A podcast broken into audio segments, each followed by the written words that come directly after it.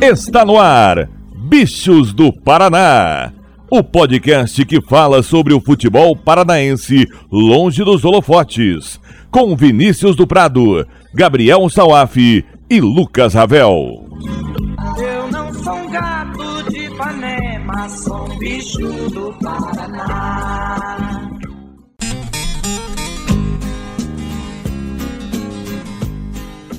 Alô, gurizada, tudo beleza? Eu sou o Vinícius do Prado e chegamos à edição 51 do podcast Bichos do Paraná. Aqui nós conversamos sobre tudo que rola no futebol paranaense e para isso trago comigo o rei do Atílio Jonetes, Gabriel Salaf. E aí, Salaf, tudo beleza? Edição 51, conhecida também como A Boa Ideia. Exatamente, uma boa ideia. Olá, Vinícius do Prado, Vulco, tudo nobre. Olá, todo mundo que está comigo no nosso podcast. Edição especial, né? Temos time paranaense na liderança da Série B, até que enfim, merecido demais. Aquela hashtag tá voltando. Lembrando sempre para você, caro ouvinte, nos seguir no Twitter, arroba bichosdopr, e também se inscrever no agregador favorito. E nessa edição vamos falar sobre os duelos de meio de semana dos clubes paranaenses. Pela Série B, temos a volta da hashtag Coxa Líder. O Coxa finalmente assumiu a ponta. Operário e Londrina tiveram jogos de seis pontos, cada um ali no seu objetivo.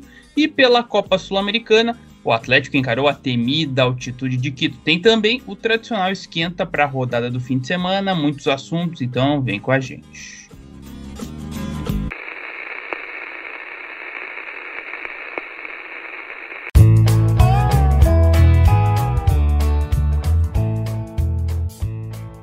Começando com a Série B, que tem novo líder e é paranaense. Jogando no interior gaúcho, o Coritiba venceu o Brasil por 2 a 0, dois gols dele, do artilheiro da máquina, Léo Gamalho. Com a derrota do Náutico para o Sampaio Correia, o Verdão assumiu a ponta com 33 pontos ao AF, e essa combinação aí o time abriu três pontos do próprio Timbu e ainda mais aí dentro do G4. Finalmente o Coxa é líder, né? Finalmente, Dudu. E a gente vinha falando desde aquela sequência invicta, né? Que o Curitiba teve ali de nove jogos, né, umas rodadas atrás, do merecimento que o Coxa tinha chegar nessa ponta. Óbvio que naquele momento o Náutico estava jogando um baita no futebol, estava fazendo que merecia a ponta, mas desde quando perdeu o jogo pro Coxa, né, que foi a primeira derrota do Náutico no, no, no campeonato, o Timbu perdeu a força, né? A gente viu claramente isso, caiu muito de nível, tanto que na tabela já é o terceiro colocado, né? Não ficou nem na vice-liderança. Então pesa aí esse momento desfavorável do Náutico e, e, e, vai, vai, vai, vai contribuindo né, para o Coxa. O Coxa vai apresentando um futebol muito bom. Né? Nesse jogo especial, o, Gustavo Mourinho até poupou alguns jogadores. Você viu ali o Matheus Saiba entrando no meio de campo. Oportunidade para o Gui Azevedo começar o jogo. O Luciano Castan teve uma folga, jogou o Nathan Ribeiro. O Robinho estava suspenso, entrou o Rafinha. E que prazer foi ver o Rafinha nesse jogo. A gente questionou por vários momentos aqui no podcast as atuações do Rafinha, que não estava entrando muito bem, não estava dando conta do recado, é porque o, o Robinho estava jogando um nível muito bom, muito alto né, nos últimos jogos, e o Rafinha correspondeu. Deu uma assistência primorosa o primeiro gol do Léo Gamário, uma bola medida né, ideal, o Léo Gamário também com faro de atacante domina, já pronto para bater pro gol, algo bonito de se ver. Eu fiquei um pouco assustado com o começo do jogo, Curitiba, não vou dizer que foi pressionado, mas o, o, o começo do jogo começou com a bola mais com o Brasil, o Brasil até tentou criar alguma coisa ou outra, mas o Curitiba tinha o controle do jogo. Quando chegou foi fatal e depois foi controlando. E ao automático chegou ao segundo gol e cobra-se pênalti do Gamalha ali já no finalzinho. Então o Coxa fez uma atuação muito boa na minha visão.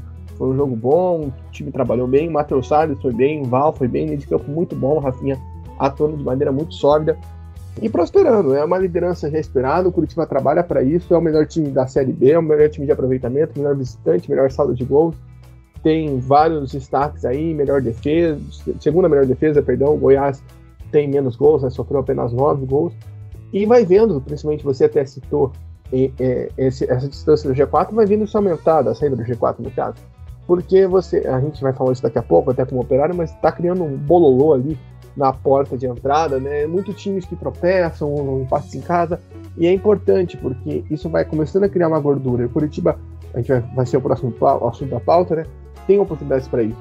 Importante você se impor num jogo assim, né? O Léo Gamalho até antes do jogo tinha falado que poderia ser uma partida difícil, o Curitiba soube se impor. O Curitiba soube jogar um bom futebol, mesmo ali com as precauções de poupar um ou outro atleta. O Gustavo Mourinho até falou que isso vai ser normal. Né? A gente viu, quem teve a oportunidade de assistir o jogo, o Henrique forçando ao máximo tomar um cartão amarelo, foi até uma situação bizarra. Né? Primeiro ele tentou atrapalhar uma cobrança de falta do Brasil, não sei onde da bola, o árbitro só deu um empurrão para ele. Aí depois ele retardou, retardou, retardou uma cobrança de falta, e o árbitro falou: Ah, você quer um cartão? Toma. Aí o Henrique tá suspenso. Porque os jogadores tentam fazer esse movimento até para ter um descanso, né? A Série B é muito puxada. A gente tá falando do jogo que foi na quarta-feira à tarde, Curitiba volta a campo já no sábado, e depois já tem jogo na terça e depois já joga na sexta. Ou seja, é uma maratona de jogos, isso desgasta o time. E você vê que, pelo menos nessas posições, né, até onde a gente conseguiu ver até que essas reposições estão sendo bem, bem agradáveis, no caso, não estão baixando muito o nível do time. Se você for parar para pensar, são poucos aí as vagas que ainda não tiveram baixas mais complexas, né? Não, não tiveram tanta perda aí de potencial com alterações, né? Talvez se você tira o Léo Gamalho no jogo e bota um Dalberto, ou até mesmo o Luizão, você não tem tanto potencial. O William Alves também, que é outro que está no elenco, Porém, em outras posições a gente vê que isso está dando resultado. Né? O Ribeiro, que era um jogador que fazia até um tempo que não atuava, entrou, entrou bem, teve uma boa atuação. O Matheus Chaves e o, Robinho, o Rafinha, como a gente falou, também foram bem. Gui Azevedo até poderia ter tentado fazer seu primeiro gol, acabou perdendo algumas oportunidades, mas provavelmente vai ganhar uma outra chance, porque o Igor Paixão é um dos suspensos do próximo jogo contra a equipe do CSA. Então o Curitiba vai conseguindo mostrar que tem um elenco, mostrar que está com controle. O Mourinho fazendo um ótimo trabalho, na minha visão, são só duas derrotas nessa Série B e tem tudo para seguir nessa sequência. Eu acho que o Coxa vai construindo uma estrada aí. Se a gente cria né, aquela cartilha do rebaixamento, né, Dudu, que a gente já citou tantas e tantas vezes aqui, a gente também vê uma cartilha para o acesso. O Curitiba, se existe essa cartilha, está cumprindo e, e essa liderança é fruto e merecida demais nesse trabalho que o Mourinho vem fazendo nesse primeiro turno. Tá seguindo uma boa cartilha. E a gente comentou alguns podcasts atrás a respeito do retrospecto do Coxa contra os times ali da parte de cima da tabela, que era uma, um retrospecto bom.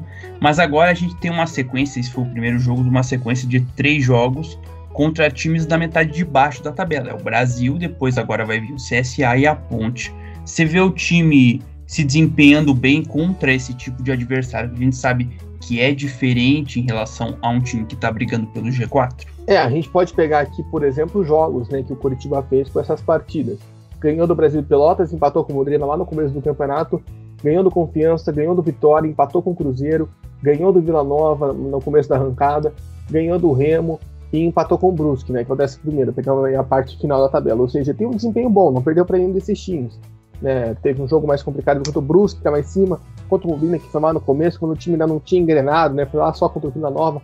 Cruzeiro também não foi um dos jogos mais fáceis. Enfim, mas vai mostrando o potencial. acredito que sim, eu acredito que sim. Até porque, como a gente falou no podcast anterior, essas partidas são essenciais para o Curitiba conseguir abrir uma gordura. A gente vai pegar aqui nessa rodada, ver times que jogaram com esses times mais baixos, a gente tem o exemplo do Goiás, por exemplo, que empatou com o Remo. Poderia ser um resultado que mantivesse Esmeraldina ali na parte de cima, perto do Curitiba. Né? E o Goiás com esse empate saiu do G4. Ou seja, um confronto aí que vai fazer falta aí para a equipe Esmeraldina essas vitórias. Então a gente vê que, como isso pode ser prejudicial, né? Você acabar perdendo pontos para quem está lá na parte de baixo, né? A gente pega na rodada anterior, o Havaí empatou com o CSA, enfim, tá todo mundo perdendo um pontinho ali ou outro. O Curitiba tem potencial aí para nesses três jogos fazer nove pontos. Né? Já foi um, falta mais seis, óbvio, é jogo a jogo. Você jogar com o CSA no Rei Pelé é sempre um jogo difícil, por mais que o CSA não esteja numa grande fase, ele já dá o final de aproximação, né? A gente até comentou no último podcast que a vantagem havia um hiato, né, entre ali o décimo colocado e o décimo primeiro, décimo segundo, essa vantagem já está mais encurtada, foi justamente o CSA que conseguiu encurtar, já está ali perto do Botafogo, do Brusque, que fecha a primeira página, ou seja, vai ser um jogo complicado, mas eu vejo o potencial do Coxa vencer. Óbvio, se você voltar com seis pontos nessa sequência final é ótimo, com nove seria excelente. Então dá para você fazer esses cálculos, fazer esses prospectos e, e, o Verdão vai se fortalecendo. Acho que sim, e até onde a gente conseguiu ver desses jogos, mesmo quando o Coxa teve até algum tipo de dificuldade, como foi contra o Vitória, quanto foi contra o Remo, né, que a gente viu um jogo mais truncado, que o Coxa conseguiu se impor e vencer os jogos. Acredito que tem condição sim para buscar esses seis pontos nessa reta final de primeiro turno e fechar né, essa virada de turno na liderança, o que seria muito essencial. Além do mais, fechar no, na ponta e também com mais gordura para o quinto colocado, que é o mais importante até aqui no campeonato. Fundamental manter essa boa sequência. Vamos ver no próximo sábado, quatro e meia da tarde, contra o CSA em Maceió, Coxa líder com 33 pontos. E essa vitória coxa branca fez bem a outro time paranaense, ajudou o Londrina a não ir para a lanterna. Só que qual que é o problema? O Tubarão não se ajudou, então ele não tem nenhum motivo aí para comemorar. Jogando no Moisés Lucarelli, o Alves Celeste perdeu para a Ponte Preta por 2 a 1. Safirinha abriu o placar para o Leque, mas Felipe contra e Moisés decretaram o triunfo da macaca Salaf. Num confronto direto como esse, tomar a virada nos acréscimos é ainda mais dolorido que o normal. Ainda mais dolorido também um gol que toma, né? O primeiro gol do Londrina foi do, na Ponte Preta, perdão, foi algo bizarro, né? O cruzamento, a zaga tenta afastar, bate nas costas do zagueiro, uma lance bizonho, lance pelada. Dói porque é um resultado que poderia estar na mão. E eu até analisei, né? Fui ver ali os lances da partida, estudar o jogo. E logo depois que o Londrina faz 1x0, tem uma grande chance. O próprio Alisson é lançado e o GG tá aberto na ponta e não toca, né? Ele, ele segura o jogo. E uh, o, o próprio GG acaba arriscando de fora da área, mas o Londrina teve uma chance clara de fazer o segundo gol. Depois, quando o jogo já estava empatado, o Thiago Orobó perde um gol cara a cara com o Ivan. Ele podia ter cortado para dentro, batido e feito gol. Enfim, é claro que é muito mais fácil a gente falar isso no podcast, mas são situações aí que fazem diferença, né? São lances cruciais. Você viu o começo do jogo a Ponte Preta indo para cima, tendo oportunidades, e o Londrina conseguindo ali no contra-ataque com o Marcelinho fazer o gol. Né? Acho que foi o Marcelinho, não foi o Safira que segurou aquela bola. Deixa eu só fazer essa correção. Mas enfim, o Marcelinho faz um contra-ataque, chuta cruzado e voa espalma e o, e o Safira tá fechando, né? Muito esperto essa jogada, pareceu bem trabalhado, inclusive, né? Porque é aquele chute que engana o goleiro, que não dá para o goleiro né, tentar segurar, porque é muito risco de tomar um frango, e não dá para deixar passar porque não vai no gol. E o Ivan acaba dando um tapinha, a bola fica no pé do Safirinha, que faz o gol de abertura do placar. Depois tem a chance que eu citei, né, que o Marcinho puxou contra-ataque e acaba não tocando pro GG. Inclusive, essa bola enfiada do Londrina foi a grande arma do Tubarão no jogo, e justamente nessa hora que precisava dessa bola enfiada pro GG sair na cara do Ivan, não teve. Aí vem o gol contra, né, com o Moisés fazendo uma boa jogada, o zagueiro tentando tirar, o Felipe acaba encostando. Eu achei engraçado nessa bola o desespero do Rodrigão, né, pra tentar fazer que o gol fosse dele, porque a bola já tá dentro do gol, o César dá um tapa, o Rodrigão chuta e fica olhando bandeira, né. Não sei se você percebeu isso, Dudu, mas eu acho que ele estava sedento para que o gol fosse marcado para ele. Ah, imagino, porque, né, atacante é isso aí, né, Salaf? Que é gol de qualquer jeito. Que diria caça-rato do Tupi que roubou um gol daqueles que foi pilantragem. Ah, o cara tava em cima da linha, né, já com a bola na frente, segurando para fazer uma mala, caça-rato, chega chutando, mas eu achei muito engraçado, porque ele olha, olha, olha, olha, aí ele vê que o goleiro é, o Bandeira tá correndo pro meio e, vai junto, né? Só tô até reforçando aqui que o, o Rodrigão né, tem só dois gols em 11 jogos, então com certeza né, ele tá aí né, nessa seca, né, tentando mais ter mais gols, se bem que ele marcou nos dois últimos jogos antes do jogo com o Tubarão, né? Ele queria manter essa sequência, né? Tirou a zica ali, queria manter. E ele dá uma olhada pro Bandeira, né? Pô, senão vai dar pra mim esse gol, né? Enfim. Aí o Lina até consegue segurar bem o empate, né? Dado as condições de tabela, as condições de ser um duelo direto, como você falou, era uma boa oportunidade. Teve a grande chance com o Thiago Oroboy e no final deixa o Moisés, né? O Moisés estava um dia muito iluminado, é um baita do jogador, né? É, é o que está salvando a ponte de uma situação pior na tabela até agora na Série B. A Macaca conseguiu aí, respirar, acho que é a primeira vez na competição que saiu da zona de rebaixamento, inclusive. Mas acabou ali tomando um gol no finalzinho, dói, né? Como a gente falou antes porque é acréscimo, é gol contra, é, é toda essa situação que é delicada. É uma distância aí para fora do Z4 que se torna de três pontos, né? Porque a Ponte Preta é o primeiro time fora e já consegue abrir esse gap, esse espaço. E agora vai ter outro confronto direto, né? O Tubarão precisa se atentar, principalmente para esses confrontos diretos. Ó, é, é jogo jogo, tem que ganhar todo qualquer jogo que vier, mas confronto direto pesa mais, porque acaba tendo essa vantagem, né? No final, se a gente estava falando ali que o Coxa tem esses duelos pontos mais intercalados, o Londrina tem essa grande oportunidade aí, perdeu a primeira, tem a segunda e ainda fecha o turno com o Vasco, né, um jogo mais delicado. Enfim, o Tubarão tem que fazer a parte dele, né, como você pontuou, o Coxa ajudou, o Confiança também não ganhou, o Vitória ficou empate, o Cruzeiro também ficou empate, faltou o Londrina fazer a sua parte, infelizmente o Tubarão não conseguiu né, cria uma, um retrospecto ruim, até dentro daquela evolução, né? Que a gente até pautou aqui em alguns programas que a equipe do Londrina tinha apresentado nessa Série B. Exato, e dói demais mesmo, porque a importância era real. Londrina, como você comentou aí, né? Penúltimo colocado com 13 pontos, 3 atrás da própria Ponte, que agora é o primeiro time fora da ZR. O Tubarão recebe o Vila Nova no próximo domingo, 11 da manhã. E o Operário fechou a 17 rodada da Série B em um confronto alvinegro contra o Botafogo lá no Germano Krieger e deu fantasma 1 a 0 gol del pistoleiro Paulo Sérgio. Salve, eu não vou assim, nossa, que time galáctico que a gente já viu as irregularidades do Operário ao longo da competição. Agora, é uma sequencinha bacana, né? Dois triunfos, sendo que esse era um confronto diretaço. É, e como eu falei ali antes, a gente viu esse bololô aí, né? A gente comentou até no último podcast, esse bololô que tá em torno da quarta colocação, né? O Operário ele volta a ficar dois pontos no G4, apesar de estar em oitavo, né? São só dois pontos que separam, né? Você tem ali duas equipes com 27, duas, equipe com, duas equipes com 28 e duas equipes com 29. E ainda tem um Náutico, né? Que tá ali colado com 30 pontos, né? Olha só como tá coladaço isso aqui. Então é essencial, né? Você bem pontuou, foi uma vitória direta contra um, um time que estava em crescimento na competição, né? O Botafogo vivia um bom momento dentro da Série B e teve o próprio Chay, que não conseguiu jogar hoje, e, enfim, e, e, e, foi subindo na competição, né? E o, o Fantasma foi bem, né? Óbvio, eu acho que foi um jogo muito parelho, né? Pelo que eu percebi, duas equipes que estão no meio de tabela, dois times que também, por mais que o Botafogo tenha no momento melhor, é um time que também oscila bastante nessa Série B. E é um jogo que detalhes decidem, né? O gol do Operário sai de uma falha até lamentável do goleiro do Botafogo, né? Erra para cruzar um cortar um cruzamento e o Paulo Sérgio está ligado ali para empurrar para a rede. Depois o, o, Botafogo até pressiona e tem uma defesaça do Simão também que é absurda, né? Uma cabeçada, acho que do Canu que ele tira basicamente dentro do gol, uma defesa absurda do Simão. E no segundo tempo a chuva pesa, né? Cai um dilúvio em Ponta Grossa e aí o jogo fica muito pesado. O Botafogo arrisca muito de fora da área. Tem um pênalti ali que é bem contestado, né? Que a bola acaba indo do braço do Silva, do Cleiton, não me recordo agora.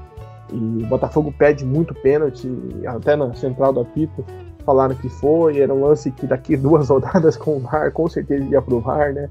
Então ficou na bronca. Ainda teve uma oportunidade de matar o jogo com o Schumacher, o Fantasma, mas enfim, dentro da proposta que era o jogo, desse jogo parelho, né, que já podíamos prever isso, pelas condições do time, pelas situações do time que não serem muito diferentes, o Fantasma conseguiu ir bem, né? Eu gostei muito da atuação do, do Operário nesse sentido, de conseguir se fechar, conseguir até criar chances quando estava na frente do placar, não virar uma retranca.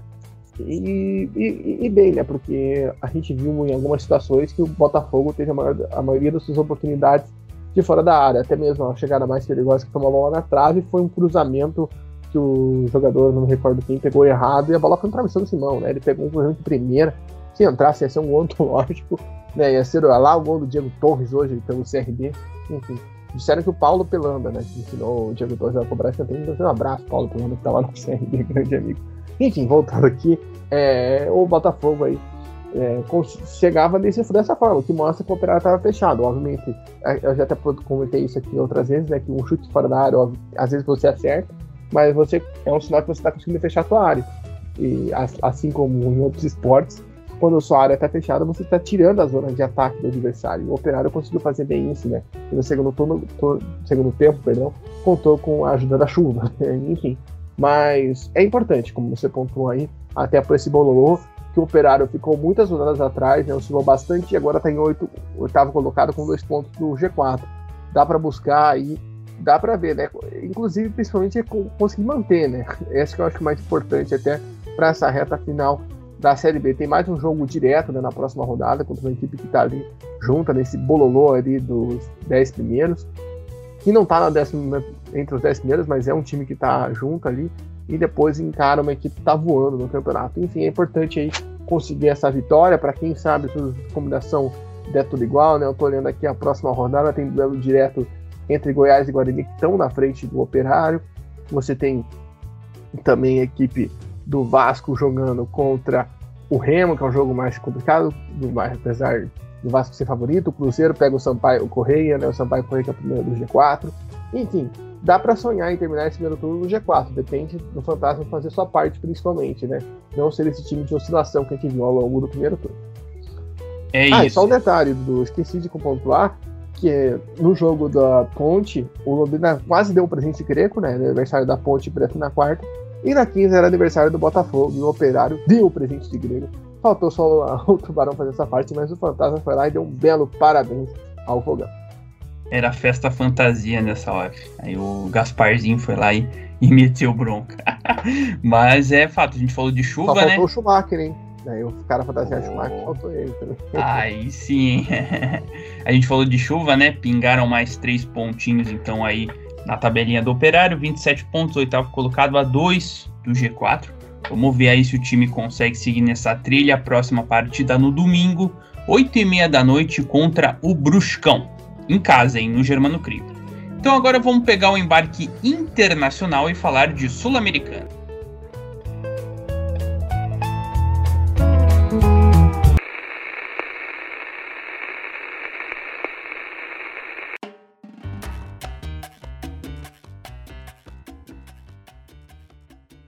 Na temida altitude de Quito, o Atlético começou a decidir uma vaga nas semifinais da Sula contra a tradicional LDU e deu liga.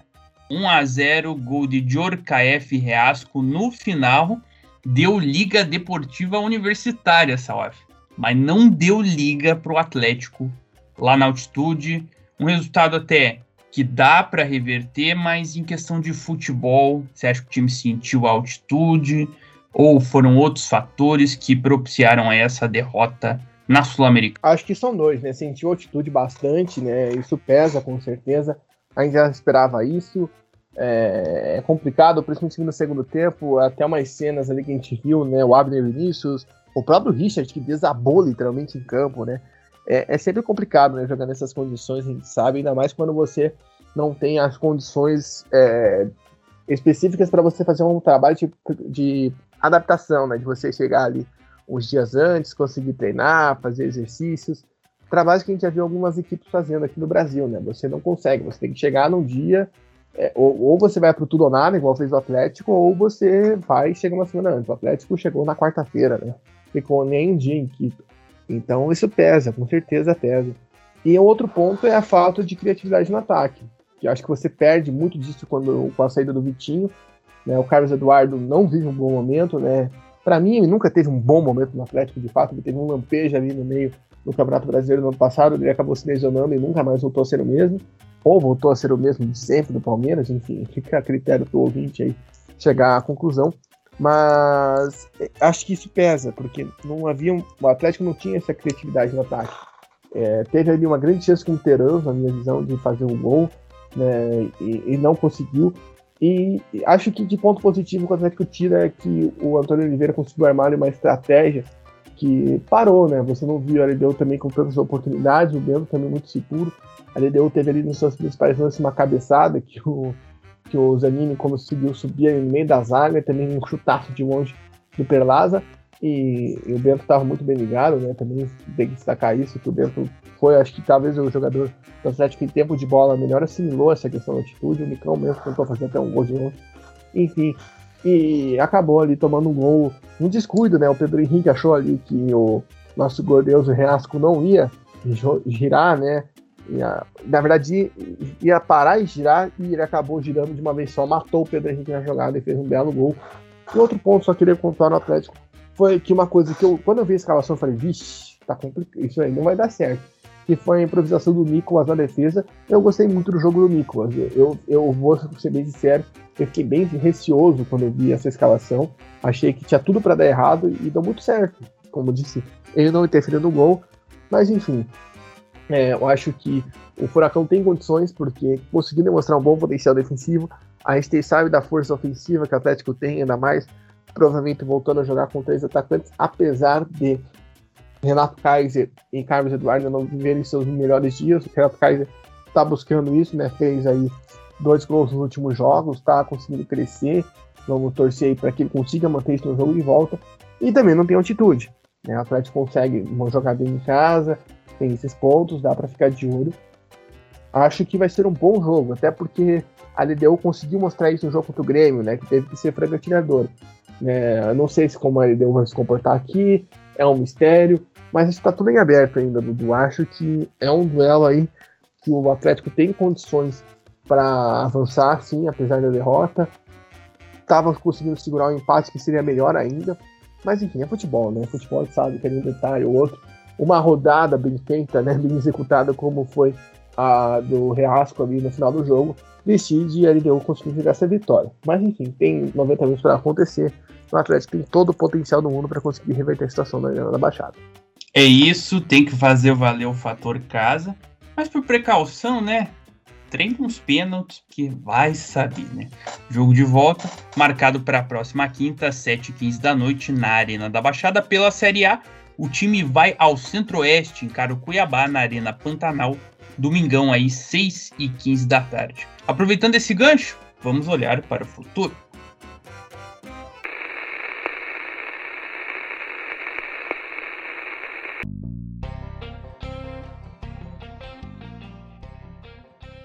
Passando a agenda dos nossos clubes nesse final de semana, começamos com a Série D.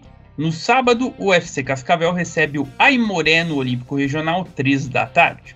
No domingo, dois jogos também começando às 3. Rio Branco e Juventus de Jaraguá na Estradinha e Madureira e Cianorte no subúrbio do Rio de Janeiro. Pela Série C, o Paraná vai a Floripa encarar o Figueirense, segunda, 8 da noite, e repassando os duelos da Série B e da Série A que já destacamos por aqui. Pela Série B, Londrina e Vila Nova, CSA e Curitiba e Operário e Brusque, além de Atlético e Cuiabá pela Série A, Salaf, tem os dois destaques aí, garotinho.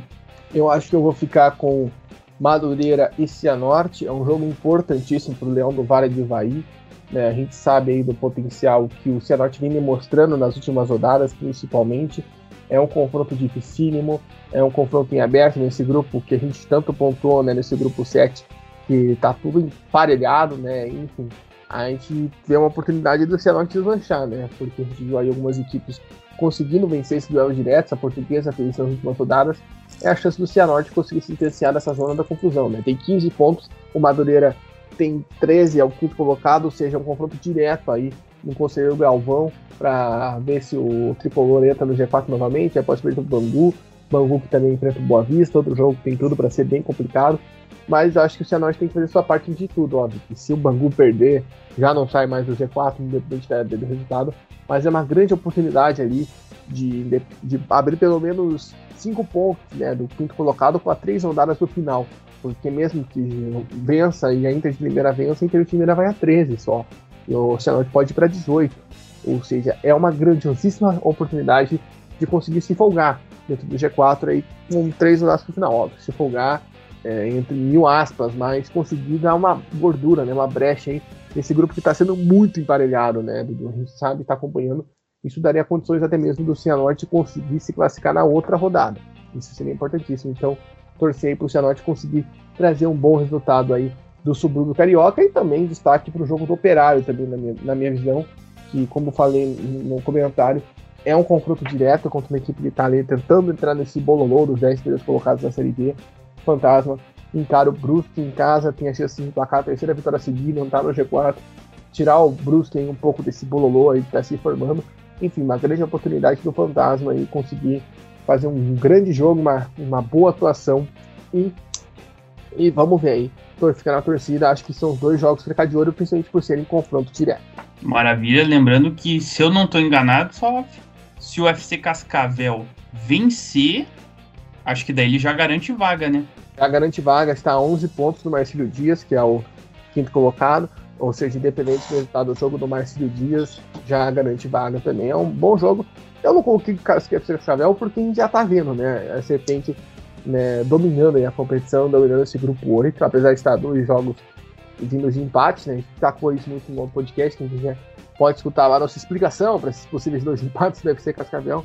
Mas enfim, é, seria essencial aí essa vitória também. Acredito que a Serpente consiga garantir essa vaga sem fim. Maravilha. E você nos disse aqui que tem novidades. Olha aí, hein? Aquela do finalzinho de programa para prender a atenção do ouvinte até o final. Que seria, garotinho? Exato, são dois pontos. A primeira é que nessa sexta-feira, tinha que sair esse podcast, nós temos os inscritos do Campeonato Paranaense Feminino, né? O último dia para inscrição se a federação não prorrogar o prazo, que a gente sabe que acontece muito né, nesse mundo da FPF. E, então é o último dia aí, devem sair algumas, uma, algumas novidades.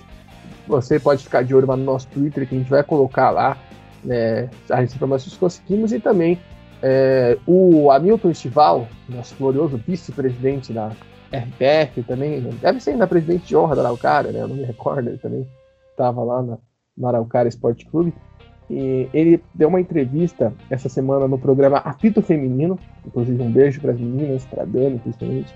Já trabalhei junto com ela, com a Fer, que é apresentadora. São meninas que fazem um trabalho muito bom. E, e, e, perguntado, ele meio que jogou aquela lábia né, sobre o campeonato de base. Né? Alguns dirigentes de time não entenderam. Confirmo que vai ter, ele fala da questão financeira, dos testes, que a federação tenta fazer um corpo mole, mas eu fiquei meio estranho, porque ele citou até o amador, o amador Dudu, você pode falar melhor que eu, mas não tem uma perspectiva de volta. Esse ano não, porque se fosse a suburbana, né, no estilo tradicional, teria que ter voltado agora em agosto, né? Exato. E, e, e, outro ponto, com todo respeito à suburbana, que você sabe que eu tenho, eu acho que uma coisa você fala de suburbana, que é um futebol amador, como já diz a palavra, é amador.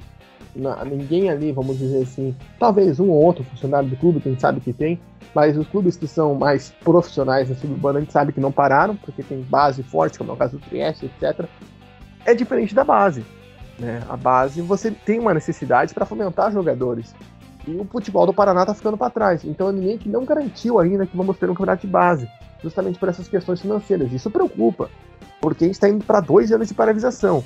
Enfim, as informações que eu tive é que há possibilidade de começar em outubro, mas pense, que a maioria dos times paranaenses pode ficar dois anos, ou já está dois anos, né? Porque a gente sabe que o Campeonato Paranaense 19 tem aquelas fases iniciais, né, que acabam ficando alguns times, mas são fases iniciais grandes, até para que ninguém jogue, sei lá, cinco jogos caia fora, não, são pelo menos 14 jogos ali que todo mundo joga.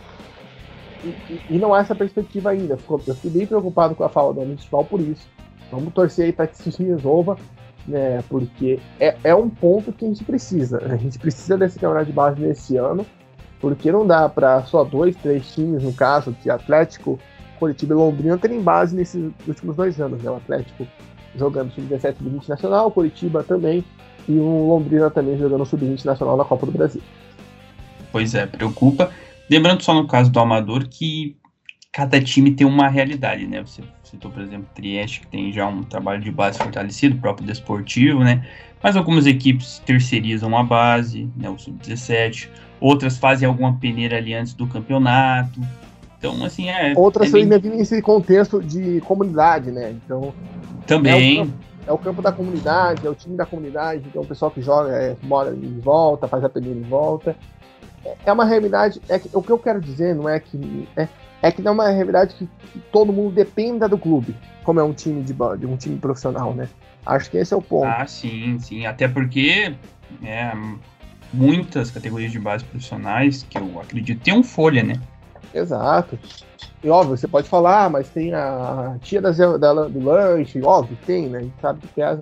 Mas sabe que muitos desses clubes que tem, vamos dizer, esses funcionários de estádio estão funcionando, né? Com liberação para eventos esportivos não, não profissionais, né? Para mim não faz nenhum sentido, mas enfim.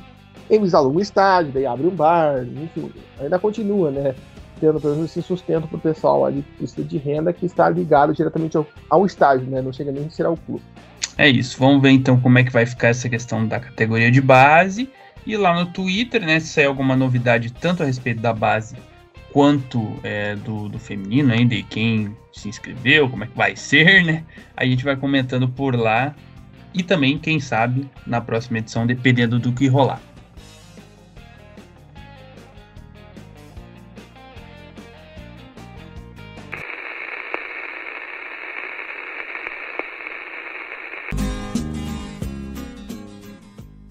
Então é isso, pessoal. Fechamos a edição 51 do Bichos do Paraná. Quero agradecer a você, caro ouvinte, que nos acompanhou até aqui e ao meu, ao meu comentarista, perdão. Valeu, Salaf, tamo junto.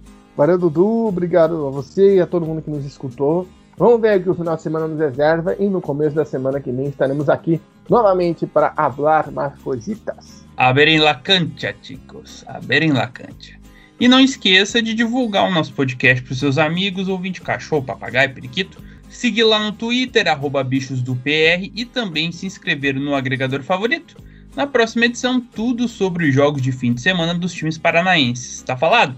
Abraço, tamo junto e até a próxima.